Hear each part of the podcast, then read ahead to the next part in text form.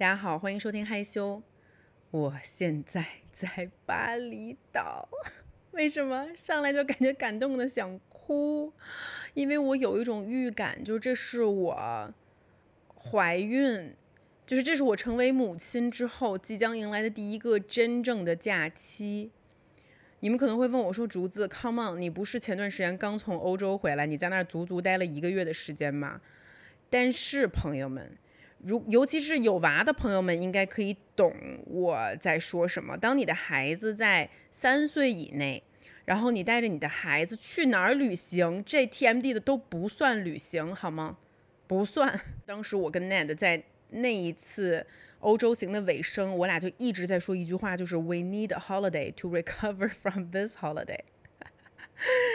真的就是，而且我俩就是发誓，下一次出来必须带着我妈或者带着 Joy，Joy 就是我们家阿姨。然后这一次的话呢，就是我们从欧洲回来之后，然后我俩病好了之后，就立刻打开电脑订了机票，订了酒店，就是我们发誓要有一个真正的一个放松之旅，然后并且我们也把 Joy 给带来了。所以说，现在我给大家讲一下我的 set up。我的 set up 呢，就是我在这样一个美丽的巴厘岛的露天的别墅里面，然后我现在正在酒店我的房间的床上面坐着，刚起刚醒没多久，吃了个早饭，给大家录播客。然后我眼前所见就是美丽的这种热带的树木，然后以及一个算是。在我眼里看来比较巨大的一个泳池，一个露天的泳池，我觉得它长度至少有十五到二十米，就是我很少见到，哇，一个 villa 里面有这么大的泳池，啊，而它独属于你。然后这个泳池旁边呢，就是有一些太阳椅，以及以及一个小小的茅草屋，你可以就是躺在上面发呆。然后最棒的，你知道是什么吗？最棒的就是。就是 Joy 在，然后现在我可以安心的在这里给大家录播客。然后我老公出去跟他的朋友 JC 一起去健身了，然后就是一切都是这么的祥和，然后一切都是这么的美好。阳光照射在树上，树影照射在泳池上面。就即使是 Joy 在这里帮我带孩子，我突然也觉得没那么的愧疚，因为大家看起来都挺好的。我就是在这么一个场景里面，然后这期播客呢，我完全没准备，我就想说，反正我已经在巴厘岛了，对不对？然后这个地方其实我来过好几次了，这是我第四次来巴厘岛。然后突然回想了一下，其实我每一次来巴厘岛都有挺精彩的故事，所以我决定这一期害羞呢，咱们就是闲聊，好吧？就是闲聊我每一次来巴厘岛发生的一些故事。我先跟大家预告一下，这些故事呢，就是从。我大学时期第一次来巴厘岛开始，到我带着我的前夫来巴厘岛度蜜月，再到我以婚礼摄影师的身份来巴厘岛拍了一场我职业生涯以来最诡异的婚礼，再到现在就带着我现任丈夫来到巴厘岛。哈哈哎，就是说，就是说，上主，你还真是不是特别的忌讳哈？我觉得有啥好忌讳的呀？就巴厘岛这么一个美丽的地方，你介意带不同的男的来吗？就大家会介意这件事儿吗？对不对？嗯嗯，所以说咱们就聊一聊我来巴厘岛的这些事儿，好吧？那先跟大家说一下这次好了，因为这次的话我们是昨天才到的。然后，所以说什么事儿还都没发生呢。然后这次来的原因前面已经解释过了。然后这次随行的人员分别是我、我的丈夫 Ned、我的孩子诺尔、我的阿姨呃 Joy 以及我们的法国好朋友 JC。JC 他还记得是谁吗？就是三年前曾经出现在我 Vlog 里面跟黑子一起去拔火罐的那法国哥们儿。那集 vlog 真的很经典，就是因为我我因为我整个人被他们给给震了，你知道，就当时我们还住在北京的胡同里面，然后呢，我跟 Ned 刚刚搬来中国，刚 literally 刚刚落脚，然后我们就是在这个东四的胡同里面租了一个一个小院子，然后我们这个好朋友 J C 他是呃 Ned 原来在伦敦的银行一起工作的同事，然后 J C 比 Ned 小大概三岁，然后算是 Ned 把他给招进来的，然后 Ned 就一直就是说这哥们儿贼聪明，就特别的，尤其数学特好，就是是就特灵，这哥们儿以后就是肯定特特特牛逼，反正我不知道他工作上牛不牛逼，但是我知道他跑步特牛逼。这哥们儿就属于这种啊，在跑步上极有天分的那种人。我跟你说，就是有时候就是你看运动这事儿，咱真的不能就是把自己跟所有人比，你知道吗？就我在 J C 身上我就学到了这件事情，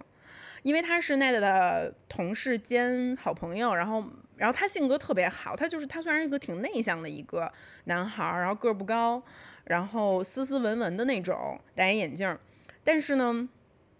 就是我跟他也挺聊得来的，然后当时因为我也挺喜欢跑步的，然后他还喜欢跑步，然后我在伦敦的第一个半马，甚至就是前前期就是他帮我训练，哎，说训练也就是就陪我可能跑了呃几个长距离吧，对他他是带我第一次跑了我的十五公里、十八公里啊，然后以以至于最后半马的时候我就自己跑完了二十一公里嘛，对。然后，但他可不是跑半马的人，你知道吗？半马对他就是一个日常的一个随便的一个随性跑。他是去撒哈拉沙漠，去摩洛哥的撒哈拉沙漠里面去跑那种，那叫什么 ultra marathon 吧？啊，就是在我看来，就是一个自虐的极限的一种马拉松的形式。就是这个马拉松，就是你要自己背着自己的装备。在沙漠里面度过好像是五天的时间，然后每一天需要跑至少一个半马的距离，连续跑，而且沙漠是在四十度到五十度的高温下，你完成这个训练，完成这个马拉松，并且你跑的时候基本上大多数都是一个人，你还要带着指南针，你还要带着你的水、你的食物，因为中间很少会看到补给站。然后这个马拉松有多有名呢？就是之前有很多参赛者，因为可能沙漠的极端天气，比如说它突然刮风还是怎么样，你很难判断方向。然后有一哥们儿差在差点死在沙漠里面，然后后面还有这个电视台给他拍了一个他的纪录片，就是讲他怎么就是绝地求生的。最后当然他。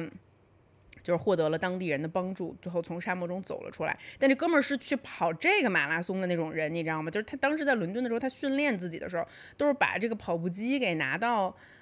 这个桑拿房里面去训练啊。然后这哥们儿就属于那种跑步前从不热身，跑完了之后也也不也不拉伸一下那种，就是他的身体，我就觉得异于常人啊。然后。反正就是他四年前又最后跑了最后一次的这个撒哈拉的这个马拉松，然后他是为了突破自己的成绩，之后他四年再也没跑过了。然后前两天跟我说，他他就是随便去跑了一个马拉松半马，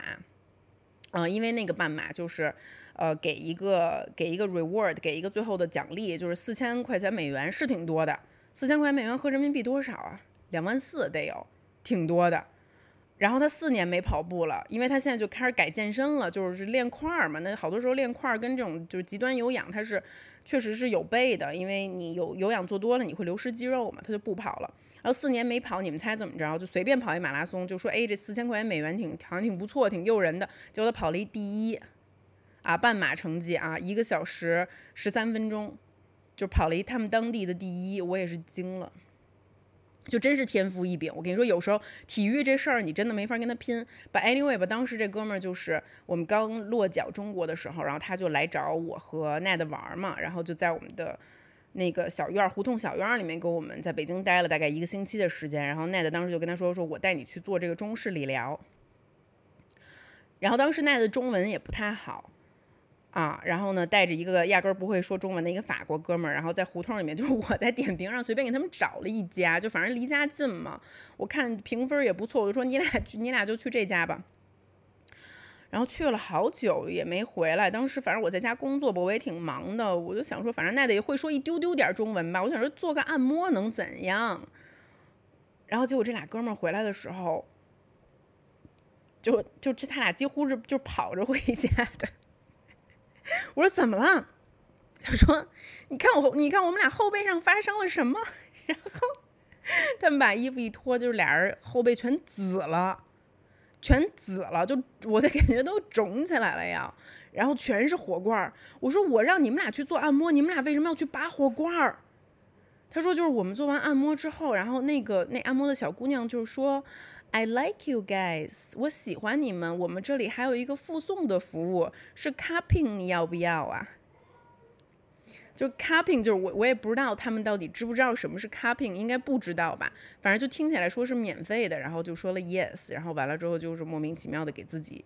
搞了一大堆火罐回来啊啊！然后这哥们儿现在就是因为疫情的关系，我们也已经三年没见了。我们上次见面就是在中国的这次，就是他来找我们玩嘛，然后在北京待了一个星期，后来又去上海，然后让他深深的爱上了中国。但可惜就是过去三年，他其实听说我们后来搬来上海，他一直特想来找我们玩，但是来不了啊。对，然后呢，这次刚好听说我们去巴厘岛，所以他也飞来和我们会合了，就一起住在这个大的 villa 里面，然后接下来的十天也会一起的度过。啊，至于接下来会发生啥，我也不知道。对，反正特好，他现在带着 Ned 去健身了。我说，我说，因为他是自己是一健身达人，就每天健身俩小时那种。我说太好了，你赶快拯救一下我老公。因为我天天跟 Ned 说，我说我说你是一个完美的丈夫，我说你是一个完美，你在我心中是完美的 baby，literally you're perfect。但是，但是，如果如果你可以回到原来的身材，哦，怎么办啊？就我我有时候觉得我非常的肤浅，你知道吗？就是。就我已经觉得我此次婚姻，我本次爱情就是我终生难得的那种真心的真爱，就是我爱这个人的灵魂。前段时间我还在微博和小红书上发那种肉麻的片段，就是我俩也不是七年了嘛，然后结婚六周年了，就是我是仍然发自内心的觉得我的丈夫是我在这个世界上遇到的最优秀的人类。这这我跟你说，这话真的很难从我嘴里说出来，因为我之前。也有很多 恋爱经验嘛，你们知道的。然后有时候，因为我跟我妈是好朋友，然后我就会比如说把把这男的什么情况跟我妈说。然后有时候我妈可能也会见见到这个这个我当时谈恋爱的这个对象啊什么之类的。然后我妈就经常会说说啊，你就你就谈着吧。但是我觉得这男的压不住你啊，这男的治不了你。但说实话，我也不知道为什么我妈总觉得有一个人要把我给治住，知道吧？其实我觉得他就是。就是翻译他这个土话啊，这个制住其实也不是说是制住，我觉得更多可能就是说，你们相互有一个比较平衡的权利关系，因为因为我真的是那种特别强势的女的啊，然后有好多自己的意见想法呀，然后就是你不听我的，我就摆出一副就是我是你的老板，你干嘛不听 我的这种态度，所以就是就最后好多。之前谈的恋爱不都黄了吗？就是我妈就老觉得你一定要找到一个最后跟你，嗯，就全就可以可以制约得了你的这种很大的 ego 的这么一个男的啊。然后后来直到到后来遇到了 Ned，他就说啊，这太能把你给治了，你小心别被他给治了。But anyway 吧，反正就是我觉得我我挺需要的一个伴侣，就是可以令我仰望的伴侣。但之前我其实都没太遇到，但 Ned 绝对百分之百符合这一点，就我。至今仍然仰望他，就是他的才华，他的头脑，就是我爱这个人的灵魂，包括他的品德，我觉得这些我都对他服服帖帖的，我就对他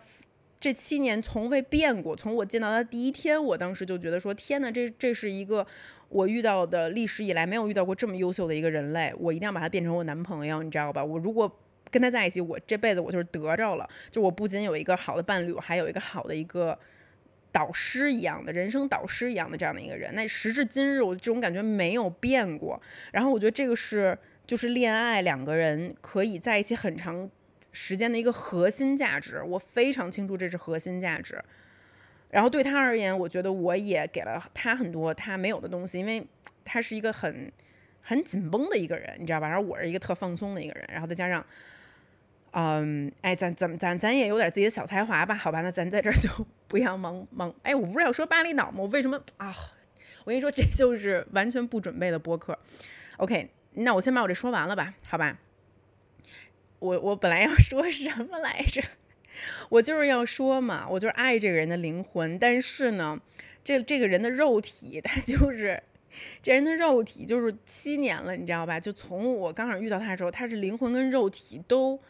挑不出来，真的挑不出来。当时我靠，我俩在一起的时候，他条贼正，那时候就属于那种他也一天健身俩小时。我跟你说，这人单身的时候，你就是有时间一天健身俩小时。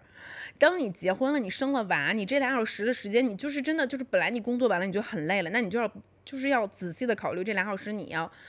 陪你的孩子，给你的家人，还是你去健身。你知道吗？你这你这你一天二十四小时真的是掰着手指头花花的。那我承认，就是奈的是一个很好的爸爸。我也承认，就是来中国以后的这三年，他接触了太多的中国美食。但最后就是不幸的就是，unfortunately，不幸的就是我的丈夫就跟吹了气儿似的。他来就是来中国这三年吧，然后跟我结婚的这四年，就从一个八十。公斤的小伙儿，啊，八十公斤，嗯，因为他一米九二九三嘛，差不多。那八十公斤就是人人原来也挺匀称的，听起来挺重的。到了演变到了现在是九十五公斤，哎，这中间差了十五公斤，就是差了三十斤。就是我的丈夫在婚后胖了三十斤，就是怎么说？就是我仍然爱他的灵魂，你知道吗？所以这就是我要。我，但是我需要检讨的部分就是，我确实又是一个非常肤浅的视觉动物，我好肤浅，我要就此检讨我的肤浅。但是我爱帅哥，这有错吗？我就是爱帅哥，我就是 I love handsome man。我，尤其是我结婚的男的，你知道吧？就我跟我结过婚的男的，都是帅哥，虽然只有两个啊，但是我前任，我我跟你说我。一会儿再提我前任的事儿啊，因为我不是那第二次巴厘岛跟奈一起来的嘛。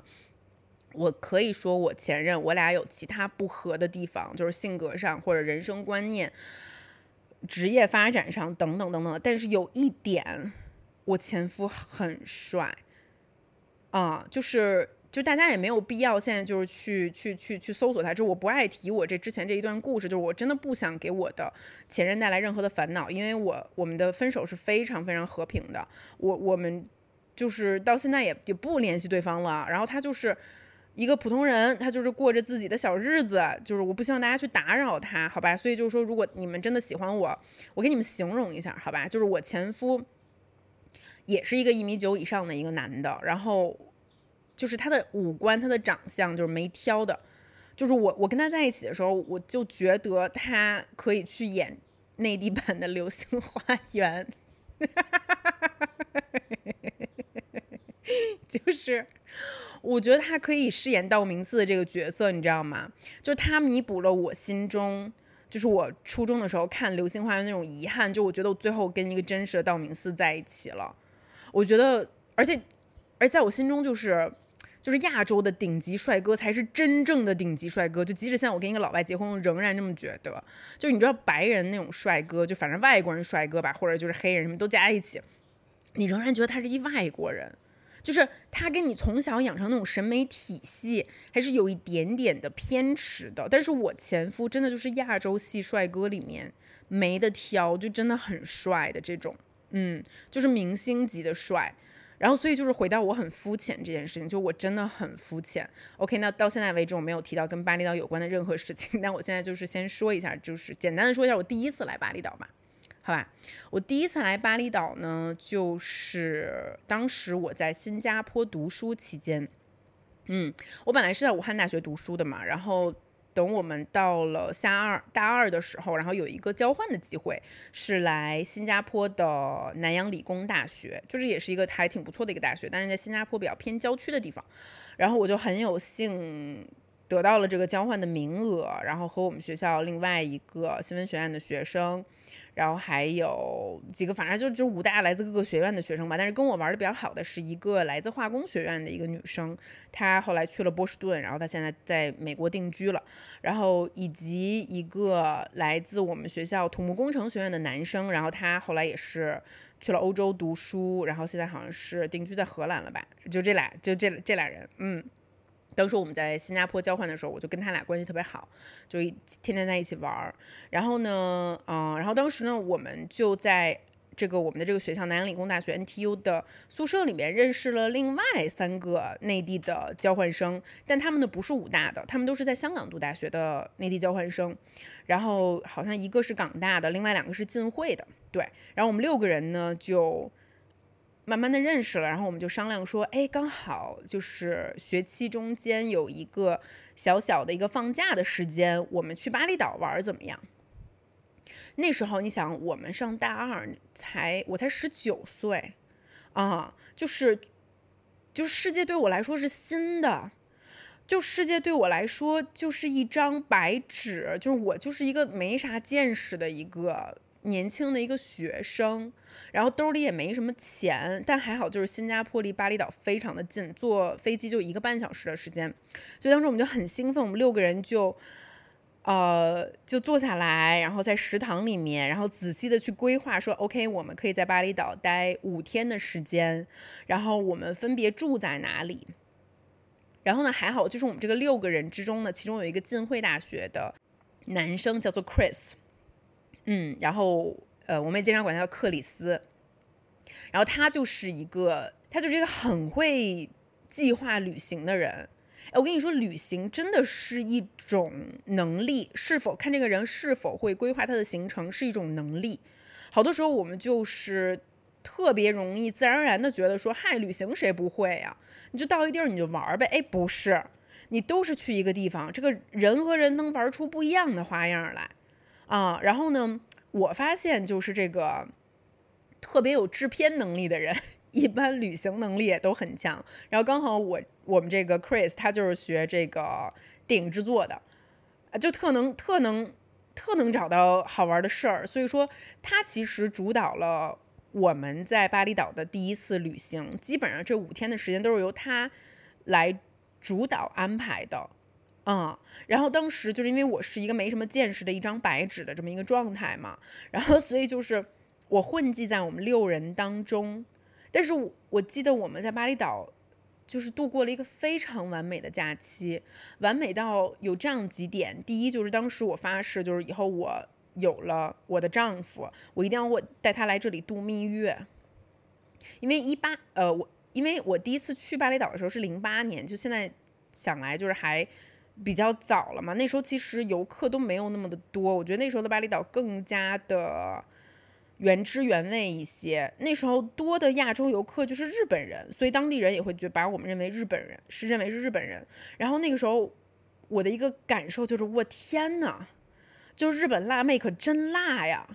你知道吗？就同为是亚洲人，那个时候我还处于一种我要白的审美之中。就我当时去巴厘岛唯一的一个疑虑就是我会被晒黑，但 come on，我本来就是一个天生的煤球，我还怕什么晒黑呀？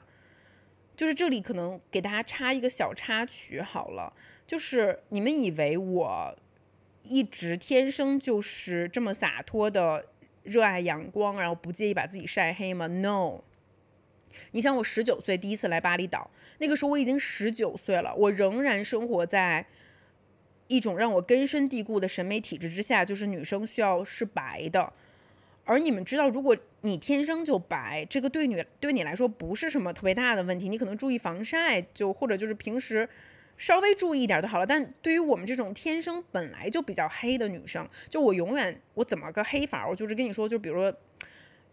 原来上学的时候，班里面啊，就是大家的肤色可能是按阶梯制分配的，就尤其是可能跟女生跟女生比，我永远是那个比较黑的阶梯的百分之二十里面的人。就你要跟外国人说，你说你们看他们谁谁黑谁白，估计他们也看不出来。但是咱中国人就对于这种肤色那种细微的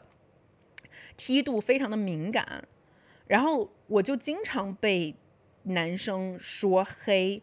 然后你其实小的时候也没有一个非常强大的一个自己属于自己的审美体系，好多时候你是害怕。跟自己跟主流相悖的，就这种思想依然沿袭到了，哪怕我十九岁，就是十九岁的时候我已经出国了，我已经在新加坡了，我按说应该已经看到了更多样的审美，但是起码我在我第一次去巴厘岛时候没有，所以当时让我大开眼界的一件事情，除了就是呃，OK，我们这五天的行程很完美啊，就是 Chris 给我们安排的特别好，就当时让我们所有人大开眼界的就是巴厘岛的日本辣妹。因为他们每一个人都那么的自然，她美的那么自然。就是我看到了亚洲女生仍然可以呈现出不同的样子，尤其是东亚的女生。然后我记得当时我们在海神庙，然后在观看一个表演的时候，然后就是对面坐着很多日本辣妹嘛，然后我根本没有心情去看那个表演，我就是在，我就是在觊觎她们。你们知道，女人真的是会偷看其他女人的，就这个这个事情，我真的印象很深刻。然后我就看着他们，我就觉得说，天呐，你可以晒黑，你的头发甚至可以被海水的。的侵蚀可能甚至会被它会变成其他的颜色，它可能会自然的发黄。你可以是小麦色的皮肤，然后你可以是涂那种裸色的唇膏，你可以看起来是与我想象之中不一样的好看的审美方向。慢慢的那个时候，我觉得就是在我心中种下了一个种子吧。然后我真正的改变，可能是我二十一岁大学毕业了之后去英国。啊，那个时候真的是因为英国实在是太没有阳光了，尤其我我是在曼城，曼城的几乎我我感觉百分之七十的一年百分之七十的时候都在下雨，然后等不下雨的时候，所有的人就是像渴望阳光的小昆虫一样会冲出来，然后在太阳底下晒太阳，就好像这个时候太阳已经不不是一种会不会把你晒黑的东西，而是你身体中所需要的一种本能的维生素。啊，然后那个时候我就彻底在走一种 fuck it 的路线。我需要阳光，我的身体需要它。如果说这个代价是把我晒黑，那把我晒黑吧。然后在这个过程中，我发现，哦，反正我已经这么黑了，好像再黑也 也黑不到哪儿去了。然后我就发现，其实处于一种中间的状态，反而反而没那么好看，你知道吧？就是就就就我个人而言啊，就我我我一直觉得，我要不然就是特黑。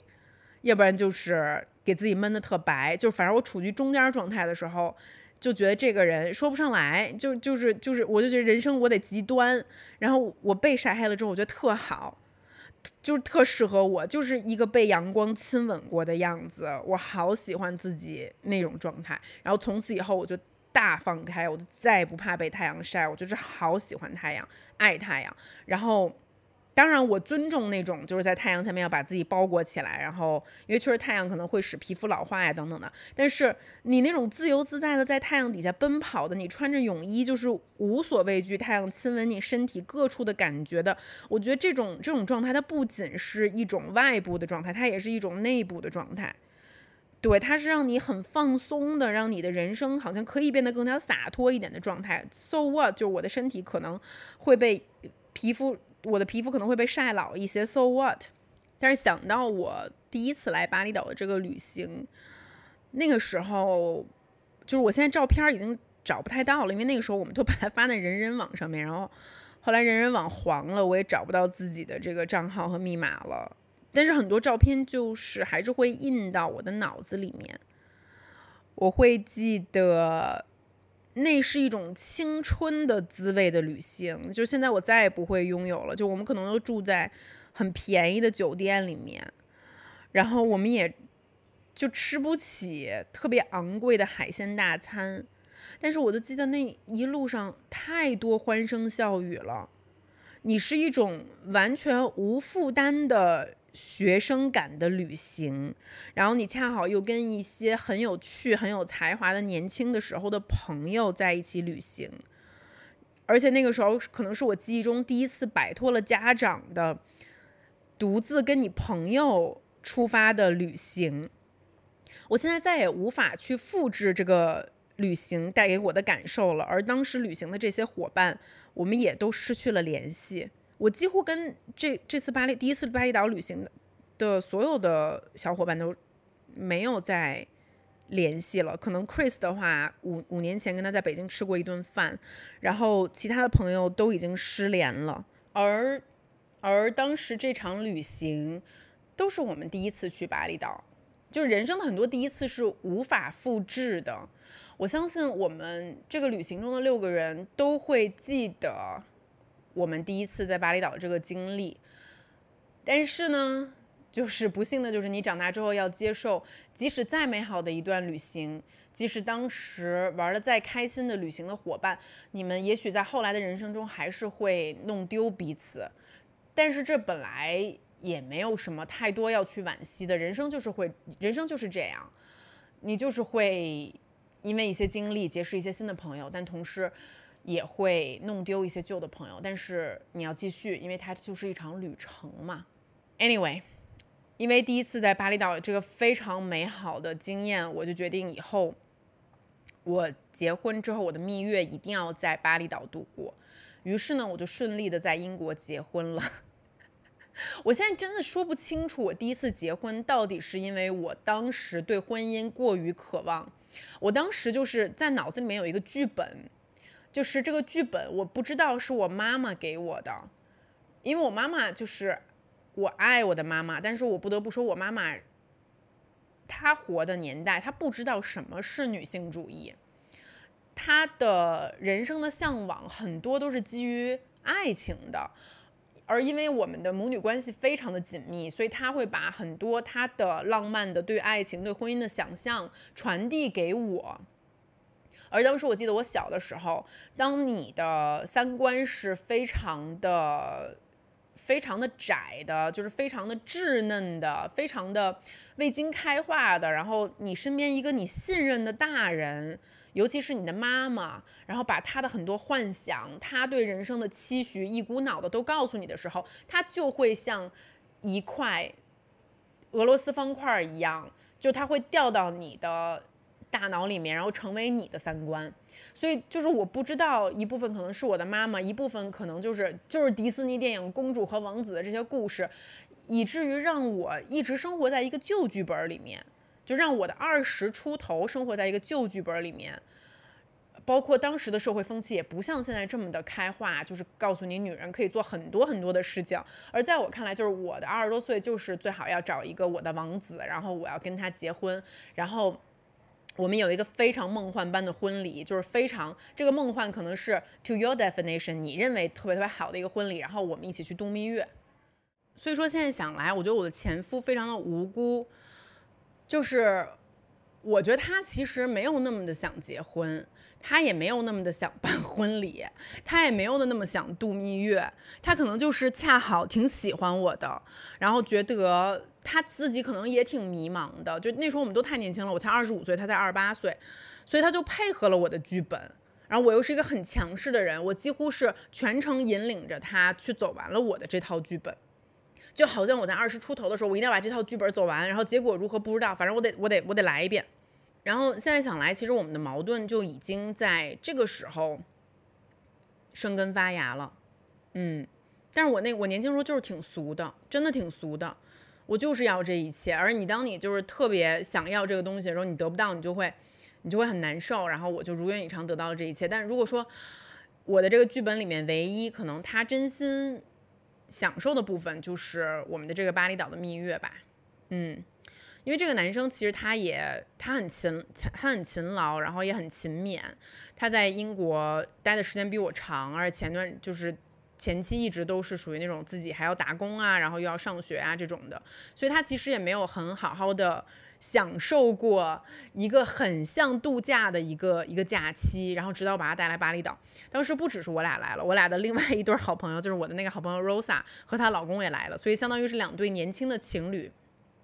然后开始了一可能一个星期的一个海岛的一个度假的时间，然后这这次巴厘岛的旅行让我是觉得我第一次有一种自己是大人的感觉。就如果说第一次来巴厘岛是一种很有学生稚气的那种旅行感，第二次不一样了。为什么？因为那个时候我们都开始自己工作赚钱了，而蜜月在我来看就是就就我想象中的蜜月就是我一定要订一个我心中的一个 dream hotel。对，然后呢，所以我就订了一个当时我能找到的巴厘岛一个很奢侈的一个酒店，然后它也是一个很大的 villa，然后有自己的泳池，然后我们两对情侣都住在那个 villa 里面。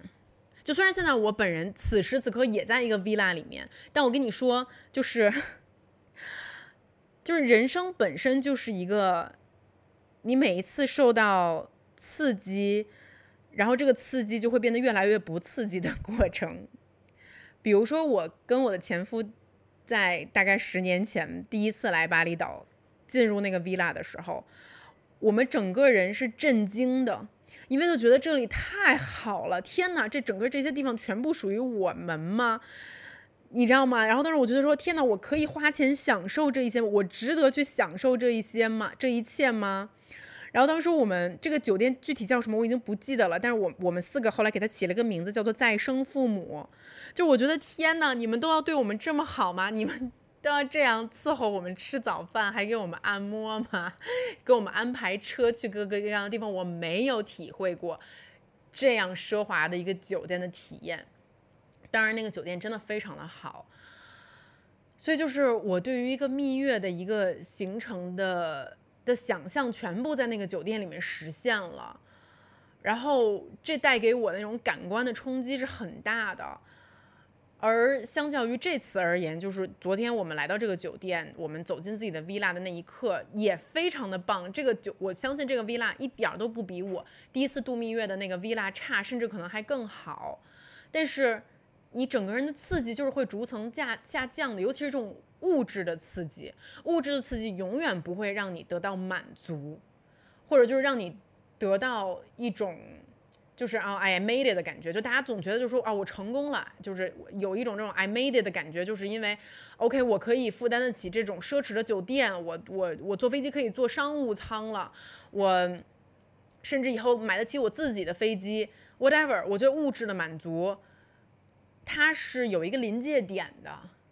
啊，然后就我个人的体验而言，你永远你你就是这个临界点，它你说你说你你你对这个物质的这种体验能不能给你带来幸福感？刚开始的时候绝对可以带来幸福感，能带来巨大的幸福感，不然的话我们都不会管那个酒店叫再生父母，是不是？但是你它继续往上攀爬的过程中，你到达临界点之后，这个这个幸福感不会再增加了，它就会停在那里而已。嗯，而你的人生，你会感觉到为什么二十多岁的时候这么快乐，就是因为你那个时候你的很多感官都没有到达临界点呢，你都是在第一次去尝试这些东西，第一次在体验这个世界的棱棱角角。等你过了三十之后，你的这些体验不再是第一次，你身边的这些跟你体验的人也不再都是第一次的时候，你要去开始寻找一些其他东西来填补内心中的空缺。怎么说呢？第二次来巴厘岛，仍然觉得是很美好的，尤其是跟自己新婚的丈夫以及自己的好朋友一起来，我们仍然在这里度过了很美好的时光。巴厘岛对我来讲，一直是一个很全面的一个地方，就是这里既有海滩，又有悬崖，又有丛林，又有梯田，又有你可以在这里做各种各样的事情。你可以，比如说完完全全的深入自然探险、冲浪，但你同时也可以找到非常嬉皮的地方去看夕阳。你找到非常舒适的咖啡厅，就在那里坐一整天。但现在想一想，就是当时的我和我当时那段婚姻的一个华彩，可能就是在巴厘岛度过的这个蜜月吧。啊，我还记得我们来的时候，国内还是冬天。然后这里的天气也非常好，这里的阳光治愈了很多当时我这段稚嫩的婚姻本身存在的问题，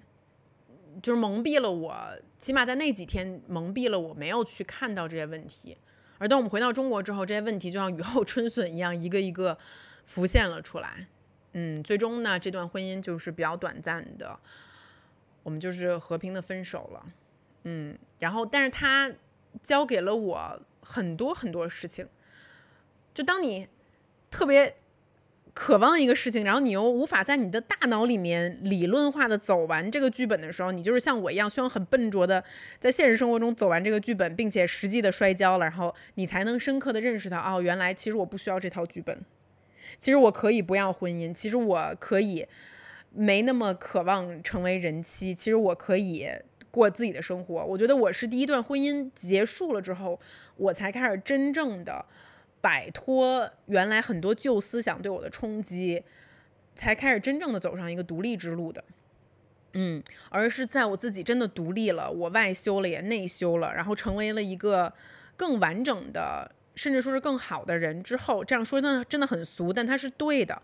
我遇到了自己现任的丈夫，不然你说我二十五岁的时候我遇到 Ned，我觉得他也不会，他也不会爱上我的，我可能也不会爱上他，我俩那个时候都不成熟，所以说在对的时间对遇到对的人真的太重要了，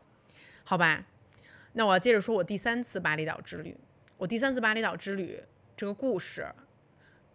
跟我没有关系，哎，不是跟我没有关系，但它的主角是我当时的一一对婚礼的客人，嗯。这个故事非常的悬疑和诡异，这就是我上一次来巴厘岛的原因，就是来拍这一次婚礼。而当时那段时间，就是我对于自己的职业选择有很多疑惑的时候，我甚至不知道婚礼这个行业是否是我想要真心干下去、想长期去再继续经营的这么一段时间啊。然后，但是呢，这个新娘她对我提出了一个非常非常好的 offer。首先，她对我的报价没有任何质疑，他说没问题。然后他第二，你如果担心就是路途长的话，我们是准备了私人飞机来接你们的，你们甚至不需要去这个普通的机场、普通的航站楼、普通的登机口登机，我拿一辆大飞机把你们全部都接上，我们直飞巴厘岛。然后，而且他说你来巴厘岛之后，你住的是。阿亚娜酒店就是你住的是最好的酒店，然后那个时候我记得刘诗诗跟吴奇隆刚在那个酒店结完婚，然后他说的就是我们的这个招待宾客的规格和我们的这个婚礼完完全全就是照着吴奇隆和刘刘诗诗去复刻的，所以你来这里你一定会有一个非常美好的时光。我记得当时我和这场婚礼的一些宾客，我们先在上海的一个五星级的酒店聚集，然后在那里住了一个晚上，嗯，然后第二天的话呢，我们就所有人呃在一起，大概可能有几十个人吧。当时我还想说，这飞机有多大，能装下几十个人的私人飞机？那我还真的是没有见过。一起去了机场，果真如他所说。就是这个私人飞机招待宾客的地方，不是普通的航站楼，它是有一个自己的一个单独的入口进去的。你所有的安检都是为私人飞机的宾客准备的安检，也都是跟正常的安检流程就登机流程完全都不一样的。而我记得这个飞机的型号，就是因为我很质疑它到底这个飞机有多大，可以盛下这么多人。这个飞机的型号是 B 五二八六。它真的很大，而且就是一进去之后，还可以放下两张床，就是这个飞机里面有两个卧室，你知道有多夸张吗？然后当时呢，我就是和我我这个飞机上基本上都是婚礼的宾客嘛，然后呢，我当时就是和几个新娘的朋友，然后我们坐在一起，然后在前面的时候呢，坐着一个非常年轻的男子，可能就跟我年龄差不多大吧，然后我被宾客告知他是新郎的儿子。我当时的工作流程一向都是，我要先跟这一对夫妻接触，这对新婚夫妇接触，因为我不仅要拍他们的婚礼，我也希望可以了解更多跟他们有关的故事。我希望给他们留下的这支婚礼影片，不仅是关于他们的婚礼，也有他们在这场婚礼发生前的一些关于爱情的记录。但因为当时我跟我接触的比较多的是新娘本人。我对于新郎的信息所得知的并不多，所以当我坐在这个飞机上开始接触婚礼宾客的时候，我当时还带着一个任务，就是我希望从大家身上采集更多跟新郎新娘有关的故事。而我被告知的第一条线索就是：OK，你想知道跟新郎有关的故事，那你看这个私人飞机现在坐在最前面的，坐在那个最奢奢华的沙发上的那个年轻男子，他就是新郎的儿子。而这个年轻男子，我目测他看上去可能就是跟我差不多的年龄，然后他身边有一些他的哥们儿陪着他，还有一些年轻的妙龄女郎陪着他，然后他看上去就是。一副比较高傲的样子，看上去不是很好接近的样子，所以当时我想象了一下，我难道要过去跟他聊一聊关于他父亲的爱情故事吗？我觉得他给了我一副他会把我拒绝，他铁定会把我拒绝的姿态。而当然了，他在这个飞机上就是度过了一个非常美好的时光。我记得当时我坐在飞机的尾巴，我还可以闻到他在飞机上面抽烟的那个味道，然后抽烟、喝酒、打牌，反正就是我当时想说，天哪，这些事情可以在飞私人飞机上做吗？就是事实证明都可以。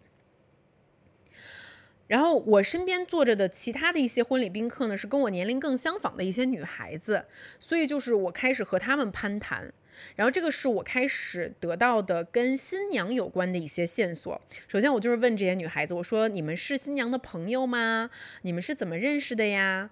然后我就发现这些女孩子有一点点支支吾吾的。然后他们就说啊，我是我是新娘的朋友。我说你们认识多久啦？就是啊，我们是去年认识的。哦，OK，新朋友。那婚礼上有新朋友其实也无所谓的。然后我可能会问他更多，我就说你你给我讲讲他俩的故事吧。就是因为我毕竟就是我要拍他们的婚礼，但我现在了解的还不太多。然后但是他们说不出来。但当时我也没有想太多，我想说可能就是没那么熟的朋友，或者也许是新郎那边的朋友。但后来我发现这些女孩她们的身份其实并不是新娘的朋友，也不是婚礼的宾客，他们还有一些其他的功能。OK，这些是我当时的认知里面，我的认知范围里面不不不存在的一些东西，所以我当时压根儿就没有往那方面去想。然后在这个，在这个有一点奇怪氛围的私人飞机上面，我们顺利的抵达了巴厘岛。然后我们住在这个非常美丽的艾亚娜的酒店里面。然后呢，这个新娘就对我非常的好，她也给了我一整个 villa。就现在想来，那可能是我。是我是我第二次在巴厘岛住那么好的一个 villa，又是在那么好的一个酒店里面。她就是非常慷慨的一个女生。其实她跟我也是差不多大，我记得她好像是跟我同年，还是比我小一岁。然后她长得本身长得很漂亮，然后呢，呃，气质也很好。然后她就说：“竹子，你在这个就是你在你的 villa 里面随便吃随便点东西，我们都全包。”就是你知道我很少见到这么慷慨的，就是客户，所以所以这一点也让我印象很深刻。就是当然了，他们本身确实处处给人展现这种就是财力很雄厚的样子。因为当时除了我之外，还有一些其他的呃跟他们这场婚礼有关的工作人员，可能比我更早的到了。然后我也有从他的婚礼的策划那里得知，就是他们有多夸张，就是这个新郎他去。给当地的服务员小费，他都是一沓儿一沓儿的美金现金带在身上。然后有一次他们去吃一个晚饭，然后当当地的那个服务员把他们服务的很好，然后那个那个新郎就一张一张点美钞，然后点了五百块钱美元放在桌子上，五百美元和人民币就是三千块钱，三千块钱的小费，因为一个。服务员把你服务的非常好，我觉得这无论是在世界上哪一个国家都是都是很夸张的。但是他们就是这样打点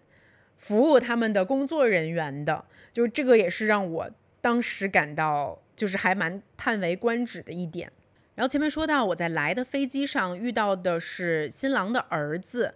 然后这个儿子呢，是他跟前妻所生的儿子。然后他儿子其实跟我年龄看上去也差不多大，也就是跟新娘年龄差不多大。那大家应该也可以猜到，新郎本人，我记得当时我拍他的时候，他是五十多岁了已经，所以他其实比新娘大了二十岁，呃，快不到二十岁的这么有这样的一个年龄差。但其实这些也都还好。我在英国其实也见过很多年龄差很多的夫妻。呃，我见过女生比男生大很多的，也见过男生比女生大很多的。就本身这这个年龄差也并没有让我觉得有什么特别奇怪的地方。但开始真的让我觉得奇怪的第一点是，当我开始工作之后，我当然会直接问一切跟这个婚礼有关的事情。但这个时候，我开始被新郎告知。这不是一场婚礼，这是一场关于爱情的庆祝。不不不不不不，我我我我就我那我就真的不明白了。这不是一场婚礼，这是一个我甚至记得他们的请柬上写的 “Welcome to the celebration of love 字面翻译和中文都是一模一样的，关于爱情的庆祝。而新郎也不是真正意义上的新郎，新娘也不是真正意义上的新娘，他们都是被庆祝的、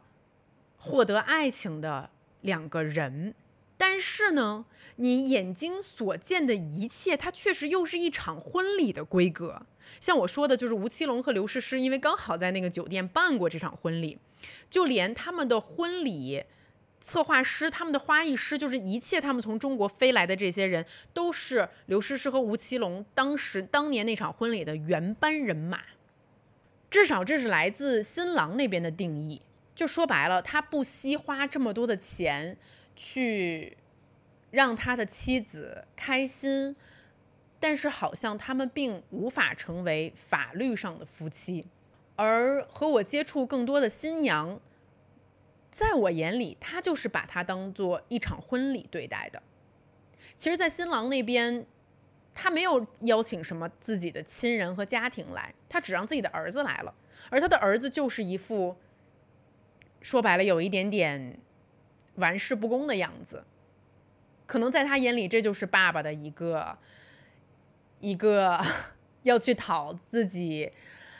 女朋友欢心做的一场秀吧。我感觉他给我传递的是这种态度，但是新娘她是很认真的在准备这里面的许多细节的，她是真的把自己的家人，把她的爸爸妈妈都请到了这场婚礼上。他是认真的在准备婚礼前的许多晚宴，让自己的朋友、让自己的家人，甚至是我这样一个微不足道的、处于边缘位置的一个婚礼的工作人员，也可以度过一段很好的时光。因为这是一场时间比较长的婚礼，他我们当时在巴厘岛可能大概待了四五天的时间，所以我慢慢开始接触到了新娘身边的家人和朋友。我当时。吃晚饭的时候，好几次都是跟新娘的爸爸坐在一起吃的。新娘的爸爸带着他自己的妻子和他另外一个女儿，就是显然他跟新娘的妈妈离婚了，然后又组建了自己的一个新的家庭。我看得出来，新娘很希望通过这一次机会，也给他的爸爸以及他的新的家庭留下一个很好的巴厘岛的旅行的体验。但我同时也看得出来，其实他的爸爸好像早已经跟他新的家庭产生了更深的连接。好多时候，他提到他自己的女儿的这一场婚礼，我觉得他是非常沉默的一个状态。我不确定他是否认同他女儿在做的这一切。当然，这里面可能更深、更多的故事。我不知道，我仍然是一个旁观者的态度去观察，但是我能感到他对于他二女儿的态度和对于他现在正在结婚的这个大女儿的态度是不一样的。新娘很想从他爸爸那里得到一样的同等的爱，但是显然他的爸爸就是跟他后来的这个女儿更加的亲密，也了解更多关于他后面这个女儿的事情。我总之，我总是有一种感觉，就是我其实很喜欢这个新娘。我觉得她可能原生家庭没有带给她很多的温暖，她也很想有一个家。我不知道她怎么后来跟这个大她很多的年长的男人在一起的，但是他就有点像当年的我一样，可能他就是想要这样一个剧本，他就是想要结这个婚，他就是想要这样一个盛大的庆祝。无论如何，你们所有人，那你就是陪我走完这套剧本。我就是我就是想要这个。所以说那几天在巴厘岛，我们就都陪他拍了婚纱照，陪他走完了婚礼的流程。然后婚礼完了之后，我们还在海滩有一场盛大的派对，天上放了好多的烟花。当时我都想说，这得花了多少钱啊！我不我不确定最后新娘是否得到了她想要的。从外观上来看，巴厘岛的天气很好，他们选择的酒店无话可说。这场婚礼的布置就是明星级别的，他的派对氛围、表演者，还是酒水、菜肴，一切也都无可挑剔。但令人难过的就是。即使新郎说这是一场关于爱情的庆祝，我也没有看到太多他们爱情的部分。总之呢，我以为可能我拍完这场婚礼，我回去把它剪出来交给他们，我的工作就结束了。呃，这场婚礼也会有一天会被我慢慢的遗忘，直到这场婚礼发生后大概三年，我不小心在北京的街头遇到了当时他们这场婚礼的婚礼策划师。然后他就跟我他说说他说竹子，你还记得我吗？我们一起去过巴厘岛。我们当时我是谁谁谁谁的婚礼的策划师。我说我记得呀，我记得呀。啊，你跟他们还有联系吗？他们还好吗？然后他告诉了我这个故事，我绝不可能想到的结局。他说，你知道吗？那个新郎后来他被抓了，他进监狱了。他破产了。原来当时他在这场婚礼上毫不吝啬花费的这些金钱是有问题的。然后我当时就迫切的问我说：“那新娘呢？她还好吗？”这个婚礼策划师说：“新娘后来逃到了东南亚的一个国家，她在那个地方也郁郁寡欢，没什么朋友。最后呢，她不堪所有的压力，还有生活这种巨大的转变。”从那个地方最高的楼上跳了下去，自杀了。天呐，我说到这个地方的时候，我仍然汗毛都竖起来了。我不敢想象这个故事的结局是这样的。当时这个婚礼策划师告诉我了之后，我我在那里久久无法平复。我说：“真的吗？不可能！”我还去翻这个新娘的微信，我说我之前还看到过她发朋友圈，我还之前看到过她以投资人的身份投了什么电视剧，她怎么可能不在了？这更让巴厘岛当时那五天，在我们在我在他们的婚礼上看到这些，最后好像就变成了一股烟，一场烟花，一场烟花秀，它好美好美的在天空上绽放了一下。然后它就消失了，关于他们一的一切就消失了。所以说，我想这还算得上是一个非常精彩，但是又令人感到非常悲伤的故事吧。这是我第三次来巴厘岛的原因，第四次就是现在喽。这个旅程才刚刚的开始啊，今天天气不错。一会儿呢，我很期待，我终于要跟我的好朋友冰冰见面了。他也是在疫情期间因为爱情来了巴厘岛，但最终又因为另外一段爱情 在这里结婚生子。上次见面的时候，我俩都还不是妈妈，这次见面的时候，我们就要带着孩子和对方的家庭见面了。但是我很期待见到他。好啦，这就是这一期嗨修。现在呢，你可以在小宇宙、喜马拉雅、网易云音乐、苹果播客和 Spotify 上面订阅嗨修。那我们就下期见喽，拜拜。